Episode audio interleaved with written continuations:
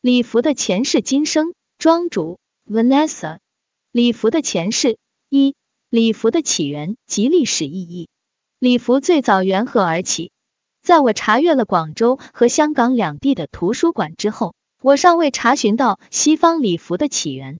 但在东方，礼服最早是因为统治阶级为了祭拜天地仙人应运而生。尽管西方的礼服起源我尚未得知，但就礼服在古今中外沿袭至今的应用场景来看，都具有特殊的仪式性。在中国上下数千年的历史长河中，最早关于礼服穿着的记录是皇帝尧舜垂衣裳而治天下。垂字指宽袖长袍，中式礼服最初形。中国很早便明确了冠服制度，用来区分平民和贵族的阶级，这也是除继婚以外，中国礼服的重要意义。同时，就像衣服的颜色只有特定的阶层人士才可以穿一样，饰品、发髻在此后也逐渐有了品质阶级之别。古时候有种说法，君子无故玉不去身，不同的玉在当时就像身份证一样的存在。对此，我们比较了解的。应该是清朝的顶珠玉佩，而在西方也对应有家族的徽章，这些家徽甚至得以一直沿用至今。二、礼服的发展及社会意义。此后，随着人类文明发展，我们从奴隶社会走进了封建社会阶段，冠服制度也随之顺应时代发展，在传承中流变完善。在唐代，明确颁发了官服令。而明代朝服上的补子在清代也得以沿用，团内容大体一致，只是各品级之间略有区别。当时的文官补为一品鹤，二品锦鸡，三品孔雀，四品燕，五品白衔，六品露丝，七品西翅，八品鹌鹑，九品恋雀。五官补则为一品麒麟，二品狮，三品豹，四品虎，五品熊，六品彪，七品八品犀牛。九品海马等级品阶不同，不仅是图案元素不同，连礼服数量也是有明确的规定。其中，天子服十四套，太子服六套，大臣服二十六套，含不同等级；皇后服三套，太子妃三套，命妇六套。这里的限定数量的礼服，指的是在正式场合宫宴所穿着的服装，便服不计入其内。从礼服数量上，我们也能感受到在封建社会明显的男尊女卑。天子服十四套，太子服六套，大臣服二十六套，含不同等级；皇后服三套，太子妃三套，命妇六套。一、风格款式的变迁，在西方，礼服似乎更为频繁的出现在各种不同场合。这些礼服的风格款式也随着其历史时代变迁和时尚风向的变化而不断演变。下图中给出了上世纪各年代非常具有代表性的女装款式，其中大部分是礼服。现在无论中外流行的礼服，大部分都受到西方礼服的形制风格影响，而国人白皙窈窕的身材演绎西方礼服也同样精美。中国女星李冰冰当年这张红毯照不仅出现在几乎所有 IG 时尚社交账号上，也几乎在所有时尚插画的社交账号的笔下出现。更有评论谈到，她比模特更完美地诠释了这件礼裙。现在，无论中外流行的礼服，大部分都受到西方礼服的形制风格影响，而国人白皙窈窕的身材演绎西方礼服也同样精美。中国女星李冰冰当年这张红毯照不仅出现在几乎所有 IG 时尚社交账号上，也几乎在所有时尚插画的社交账号的笔下出现。更有评论谈到，他比模特更完美地诠释了这件礼裙。二、现代男士礼服的由来，不知是否有人看过《伯布鲁梅尔》这部电影？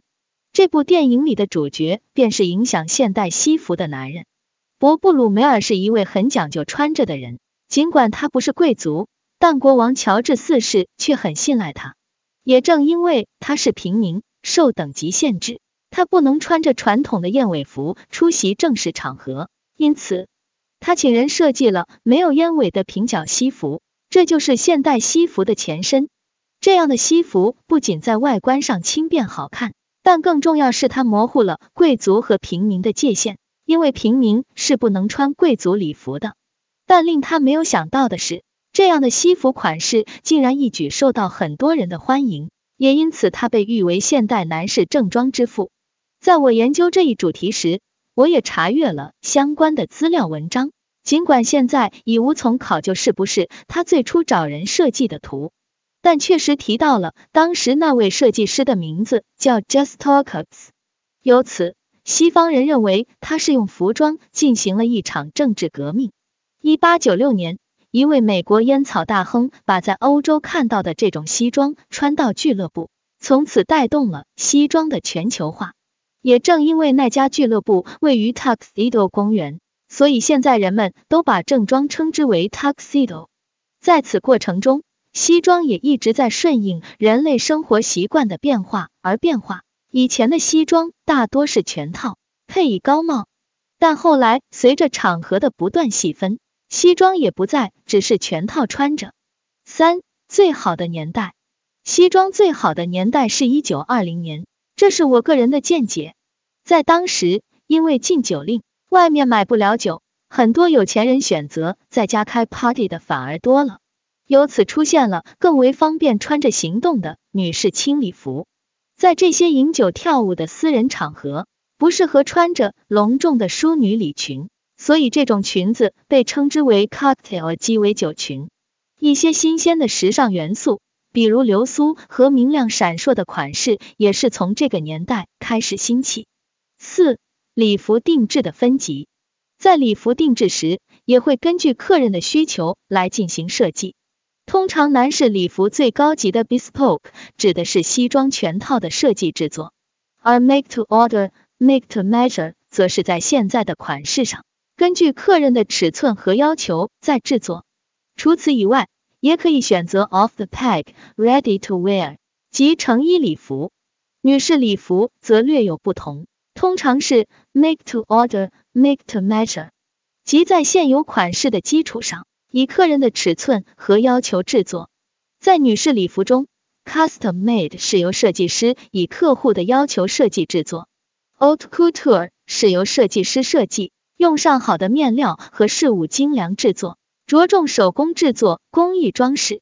礼服的今生，在现代，礼服主要出现在什么情景中？我总结了一下三种：一、演艺舞台演艺活动；二、商务晚宴、每日间活动。三、校园舞会、成人礼舞会、生日舞会、婚礼，这其中，在我国使用率更高的还属第二类商务晚宴、每日间活动。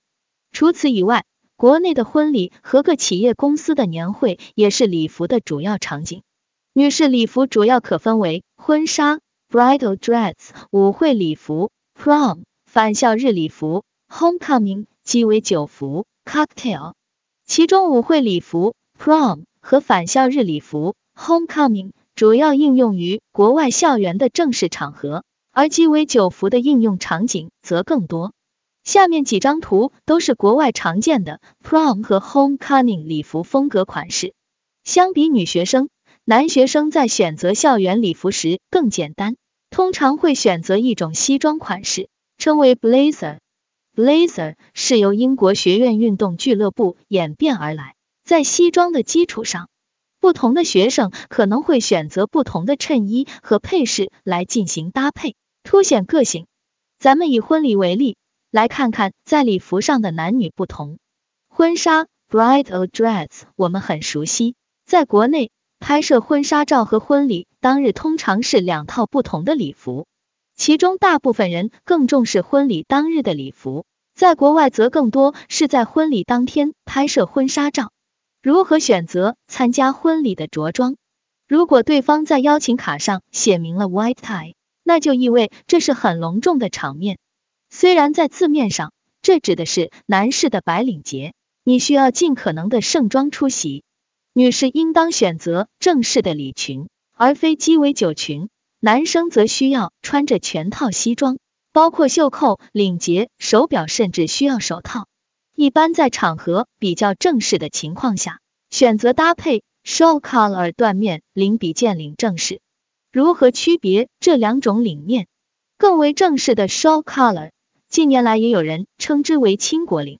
如果在婚礼邀请卡上写的是黑领结 black tie，你就需要就穿着收敛一点，但也要正式西服长礼裙出席。男士可以打领结，也可以领带。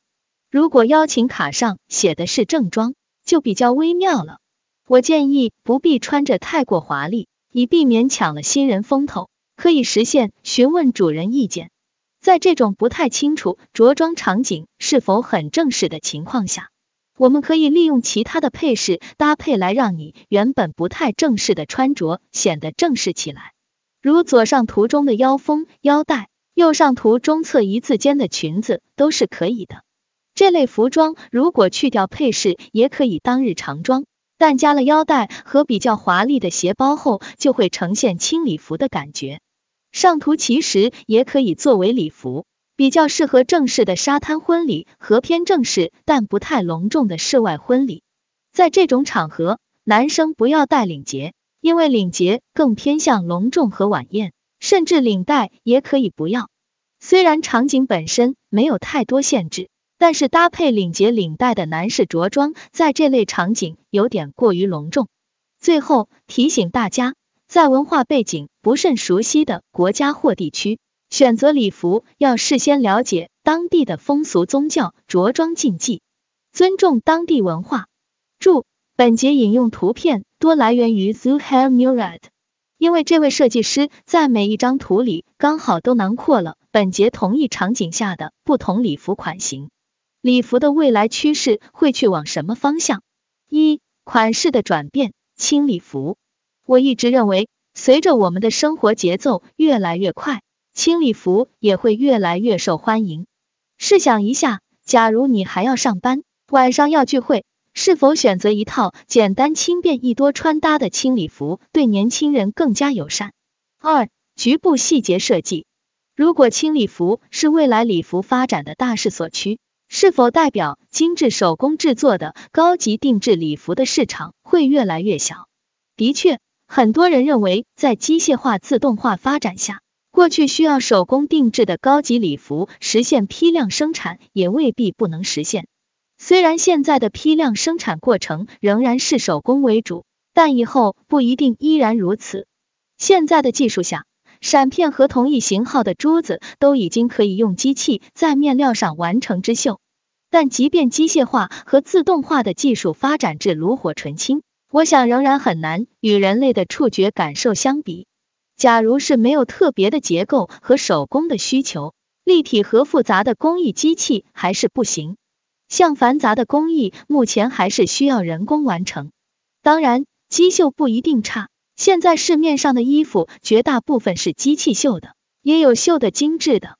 但局限在于机器难以突破限定的范围，难以做到更好。目前看来，机器取代手工定制还在于成本和技术精度，但也许未来技术的提升会打破现在的壁垒。毕竟我们曾经概念中的三 D 打印技术现在也在逐渐普及，有很多配饰和包现在都是通过三 D 打印进行生产。三、面料、色彩和科技元素。对于高级定制的面料，我认为未来会有更多的新型材料和适应可持续发展的再生面料应用其中。比如男装中可以应用混纺的再生纤维面料、羊毛、棉麻面料；女装礼服则可能更多融入传统的真丝，加上一些手工定珠、定片等的面料，并且这些礼服会更好实现东西方文化融合。比如将蕾丝和绣花元素融入其中，当然，科技面料也是未来面料市场中的重要角色。现在已经有一些面料应用了光纤，有的则实现了充电发热，具备了更多的功能性。